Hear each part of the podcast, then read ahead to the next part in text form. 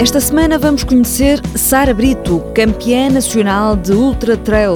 Ela foi a melhor portuguesa no Campeonato do Mundo e deu que falar porque passou a meta literalmente de gatas.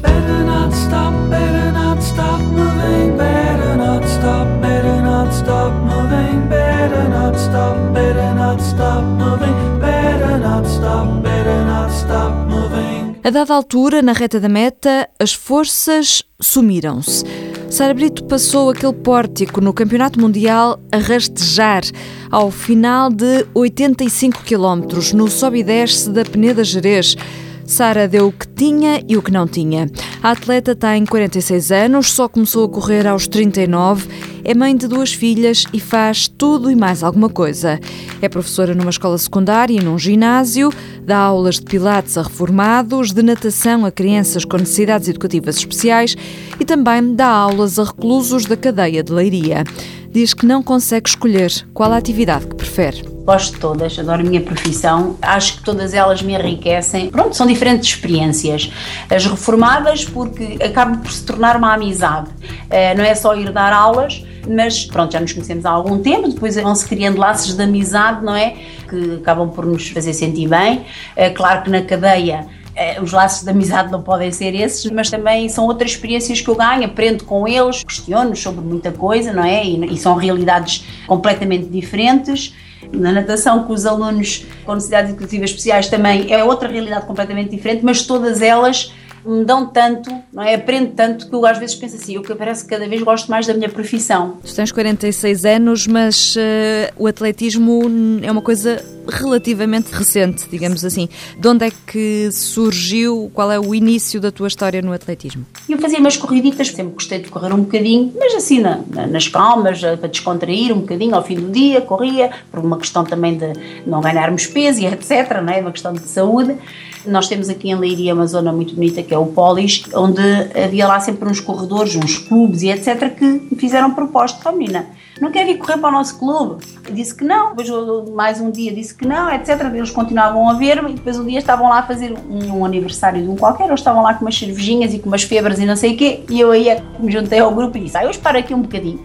Pronto, e para eles então voltaram a fazer a proposta olha, não quero vir para o nosso clube, olha, não tem compromissos, nós temos uma equipa feminina, estamos com três ou quatro raparigas, vai só fazer as provas que quer, etc, etc.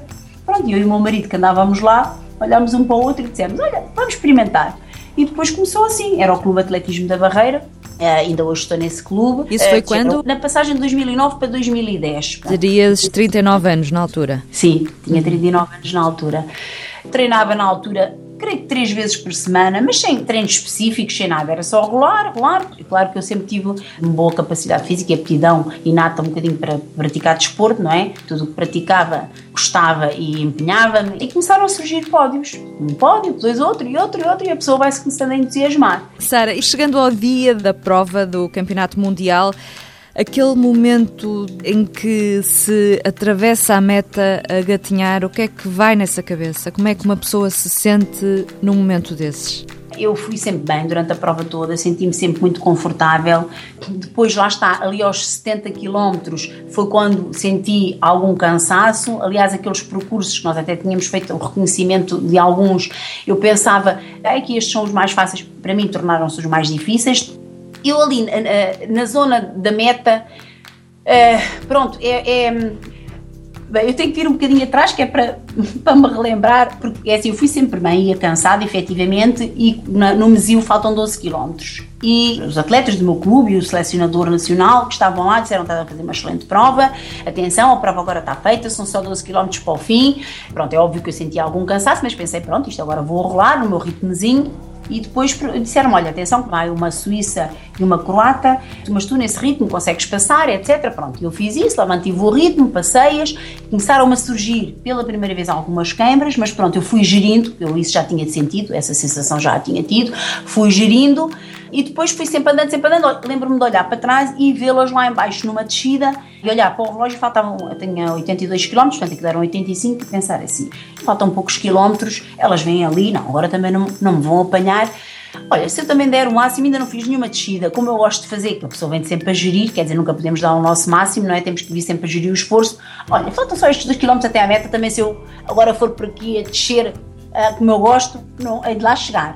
Acho que foi um bocadinho isso, passou-me assim um, um vibe pela cabeça e pensei assim, ah, eu quero é acabar isto rápido e vou eu. Pronto, e desatei a correr numa velocidade a 4 km, 3,50 e tal, o meu marido depois é que foi ver, desatei por ali a correr para acabar aquilo mais rápido e com receio que elas me passassem e tudo, e ia bem, eu a 300 metros da meta, ia bem, e uh, o presidente do meu clube falou comigo quando depois me viu depois do treino, disse, disseram-me, tu tinhas acabado mal, Sara, e eu hoje é que fui ver as filmagens e até me vieram lágrimas aos olhos que eu pensei assim, mas como é que tu a 300 metros me ias a dizer adeus e toda sorridente e etc, e depois acabaste assim?